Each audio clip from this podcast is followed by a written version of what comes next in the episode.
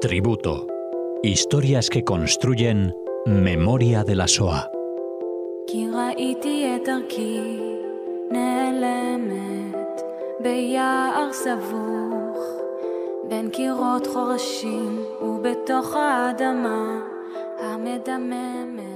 Nos volvemos a encontrar con Cecilia Levitt. Bienvenida, Cecilia.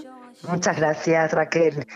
Vamos a rendir un nuevo tributo, un nuevo homenaje a una de esas figuras, a una de esas personas normales de las que nos quiere hablar Cecilia. Eh, para, bueno, para contarnos esas historias que hacen memoria. He dicho normales, eh, Cecilia, pero esta, estas personas, eh, la primera de la que hablamos, Freddy Hirsch y, la que protagoniza el programa de hoy, eran personas normales, pero, pero también extraordinarias, y en este caso desde lo que tiene que ver con el arte. Exactamente.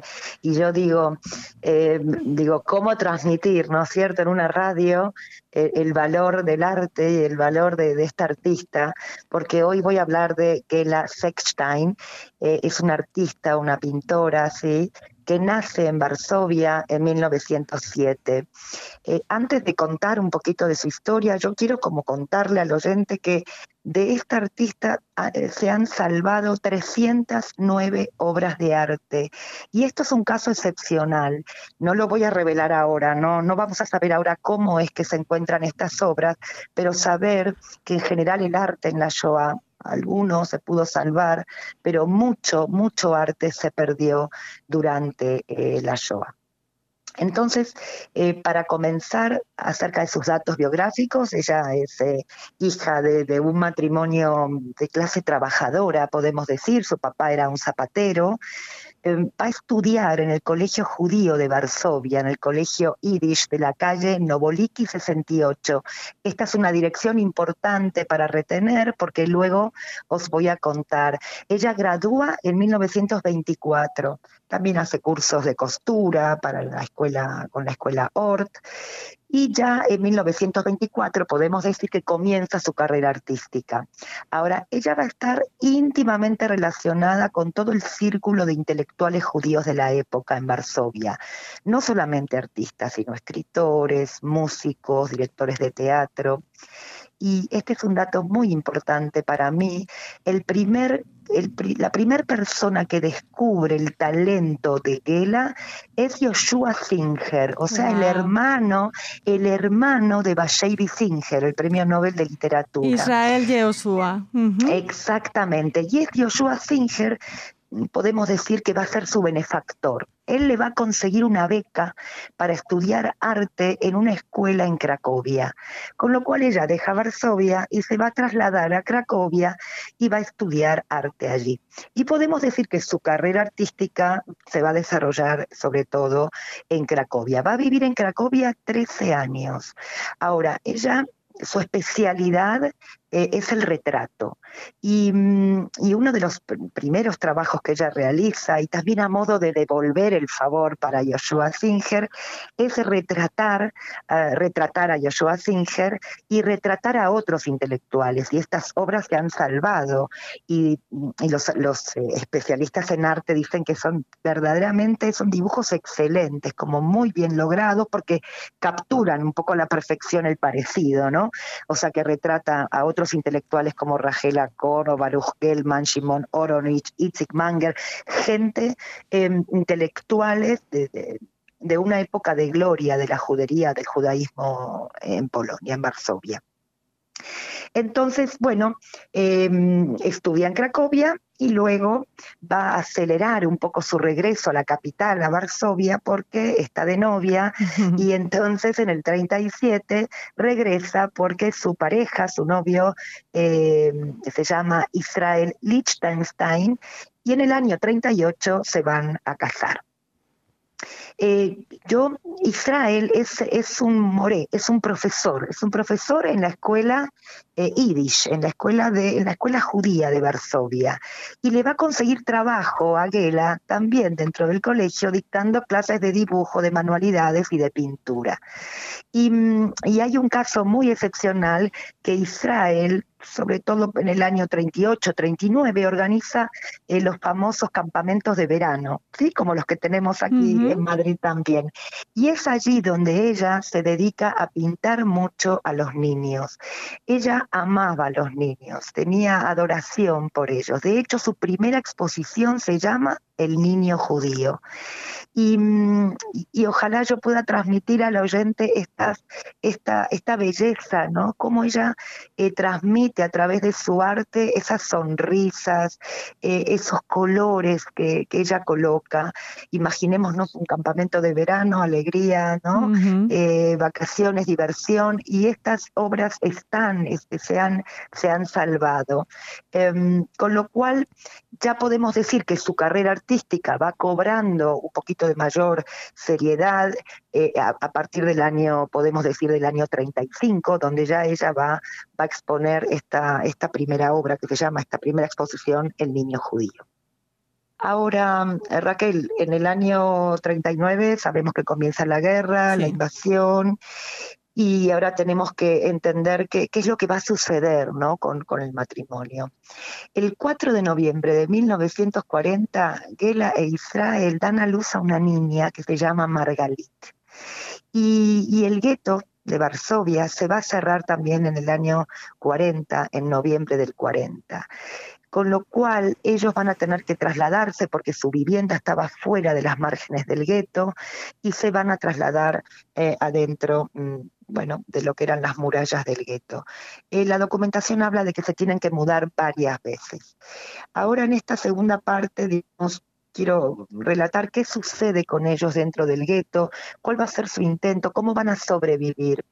Ellos van a intentar sobre todo seguir, digamos, con, e, este, este tipo de, vida, este modelo de vida que ellos tenían en el periodo de preguerra. Entonces, por ejemplo, Gela mm, va a dar clases de manualidades, de dibujo y de pintura también adentro del gueto.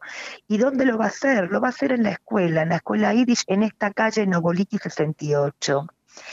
Hay un documento que me impactó muchísimo porque en el año 40 en el gueto se realiza una función, una obra de teatro que se llama Las Estaciones. Y Gela es la encargada de coser los trajes. Y eh, Adam Cherniakov, que es el presidente del Consejo Judío de la Judenrat, le entrega un premio por su participación en esta, en esta función. ¿vale? Y el documento también se salva, este documento donde él le otorga este premio. Em, ahora, si quieres, voy a hablar un poquito de Israel. ¿Qué es lo que va a hacer Israel, su marido, dentro del gueto? Israel mm, va a ser miembro activo del archivo de Emanuel Ringelblum. Exactamente, que muchos conocen, pero otros no. Y en dos palabras voy a definir qué era este archivo clandestino. es que cuando, perdona Cecilia, cuando has dicho el nombre de, del marido de, de Gela, me sonaba muchísimo, pero claro, no he querido aventurarme y, es, claro, es uno de los eh, colaboradores principales de, de Ringelblum, ¿no? Exactamente, lo que a lo mejor el oyente no sabía es que Israel es el marido de Gela, pero esto es un dato importante. Y entonces él, como es un miembro activo, se va a dedicar a documentar absolutamente todo lo que sucede adentro del gueto y lo que también sucede fuera del gueto. Eh, Emanuel Ringelblum comprendió, digamos, él era un historiador graduado en la Universidad de, Varsovia y él comprende que lo que está sucediendo eh, sale de la regla, sale de la norma y él crea este archivo llamado Onek Shabbat, es el placer del sábado, y Israel dijimos que es un miembro activo. De hecho, funcionan también en estos comedores populares que te comentaba recién, comedores de sopa lo llamaban, eh, donde intentaban darle de comer a la gente que no tenía, pero en esos comedores también se trabajaba, es decir, se documentaba, la gente llevaba también eh, documentos, eh, cartas que llegaban de familiares o conciertos que había dentro del gueto o testimonios de gente que había logrado escapar de otros guetos, es decir, estos comedores eh, cumplen un rol importante.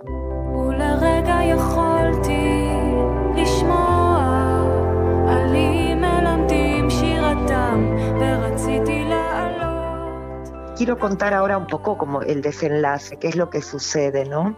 Adentro del gueto. Em, nosotros sabemos que el gueto de Varsovia se levanta en armas en el año 43, exactamente el 19 de abril del 43, y durante un mes va a estar, eh, bueno, en una revuelta casi sangrienta, podríamos decir. Pero en el año 42 es el año de las grandes deportaciones, es un año de las action, ¿no? De estas, eh, de los alemanes eh, deportan, le piden a, a Adam Cherniakov que presente listas de judíos para ser deportados, sobre todo a Treblinka. Y es ahí donde Manuel Ringelblum comprende que llegó el momento de esconder eh, todo el archivo. Y entonces deciden esconder el archivo en tarros de metal, tarros de aluminio y tarros de leche. Israel le va a decir a Gela, llegó el momento de ocultar, entonces te doy a ti como el privilegio de decidir qué quieres colocar adentro de esta caja. Mm. Y es así que Gela va a, colocar 309 eh, obras de arte de, su trayectoria. Sobre todo aquí aparece esta, esta, esta exposición del niño judío, estos niños sonrientes, llenos de vida y llenos de color. Ahora bien, también cuando ella está en este periodo en el gueto, va a hacer un autorretrato en carbón que está también dentro de la caja, ella decide colocarlo, y tres obras de arte que va a dibujar al niño judío en el gueto. Solamente hay tres. Un niño mendigando, un niño recostado con una cara muy, muy triste. Pero el resto de las obras que coloca en la caja eh, es, pura mm, vida y alegría. Lo que yo pienso, ¿no? Que, no es casualidad, ¿no? Que ella, el retrato implicaba también la memoria, ¿no? Que la memoria, retener esas caras, ¿no? Yo creo que ella también durante la vida o el transcurso que estuvo en el gueto se concentró sobre todo en, en describir un poco y en dibujar estas caras, ¿no? Para que queden, para que no nos olvidemos de ellos.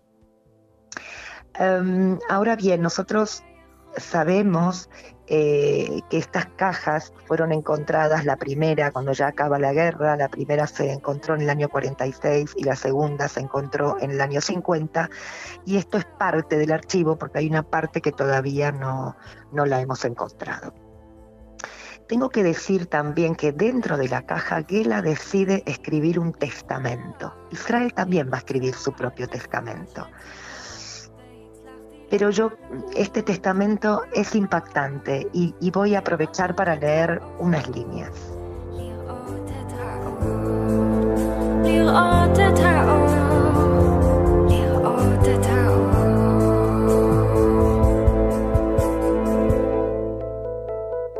¿Qué puedo decir en un momento como este?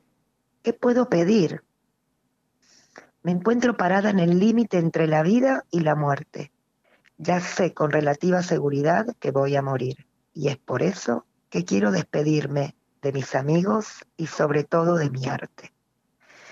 Le entrego mis trabajos a un museo judío a construirse en el futuro, con el propósito de revivir la vida cultural de los judíos de preguerra y para el estudio de esta horrible tragedia que vivió la gente judía en Polonia. Imploro a quien sea que encuentre mis trabajos, por favor cuente lo que me ha pasado a mí, a mi esposo y a mi hija. Me gustaría que la memoria de mi trabajo sobreviva. Adiós, camaradas y amigos. Adiós al pueblo judío. No permitan que semejante destrucción se repita. Gela Sechstein, primero de agosto de 1942. Madre mía. El final, sí, el final de ellos, digamos, de Gela y de Israel y de Margalit, em, no se sabe con exactitud. Se cree que murieron en la revuelta del gueto de Varsovia en el 43 los que trabajaban en el archivo Ringelblum han sobrevivido solamente tres personas, entre ellas Rachel Oberbach. Y, yo al principio les dije, recuerden la calle Novoliki 68, porque es exactamente en el sótano del colegio judío donde están escondidas partes, parte del archivo clandestino y entre ellas la caja de Gela Sechstein. Muy impresionante la historia, mm, me encanta, nos encanta, bueno, me encanta, seguro que los oyentes coinciden en tu forma de contarnos la vida de la vida y el deseo de, que se perpetuara en la memoria el sufrimiento que estaban experimentando ella y, todos los, los confinados en el, en el gueto de Varsovia. Te lo agradecemos muchísimo, eh, Cecilia. Sí. Yo quiero agregar dos cositas más que me parecen importantes. Eh, la primera es que Israel Lichtenstein tiene una hermana que se llama Yentel y que se había ido a vivir a la Argentina en 1926. Y se casa con, con Abraham Fitterman. Ellos tienen un hijo que es Jacobo Fitterman. Y hoy en día Jacobo Fitterman es un ingeniero y es dueño de una editorial que se llama Alon de las Artes. Y Jacobo le dedica a tíos Israel y Gela un libro de apenas 76 páginas eh, con la vida de Gela y con sus obras de arte. Y este link yo se los he, puesto para que los oyentes puedan ver ahí un poco las obras de arte y la vida de Gela. Y para terminar, ¿dónde están expuestas las obras de Gela, estas 309 obras? Eh, ella su deseo era que estén en un museo, ¿verdad? Y entonces en el Museo Judío de Varsovia tenemos la mayoría de las obras están ahí. Y luego en Yad Vashem hay parte y también en el Museo Lojameya Getaot en Israel. Así que este es mi tributo, Raquel, este es mi tributo para Gela Sechstein, para Israel y para Margalit. Muy bien, nos unimos a, a tu homenaje y te esperamos en el próximo programa, Cecilia. Gracias. Muy bien, muchas gracias a todos, Raquel. Un abrazo. מכל כאביי, מכל בדידותי.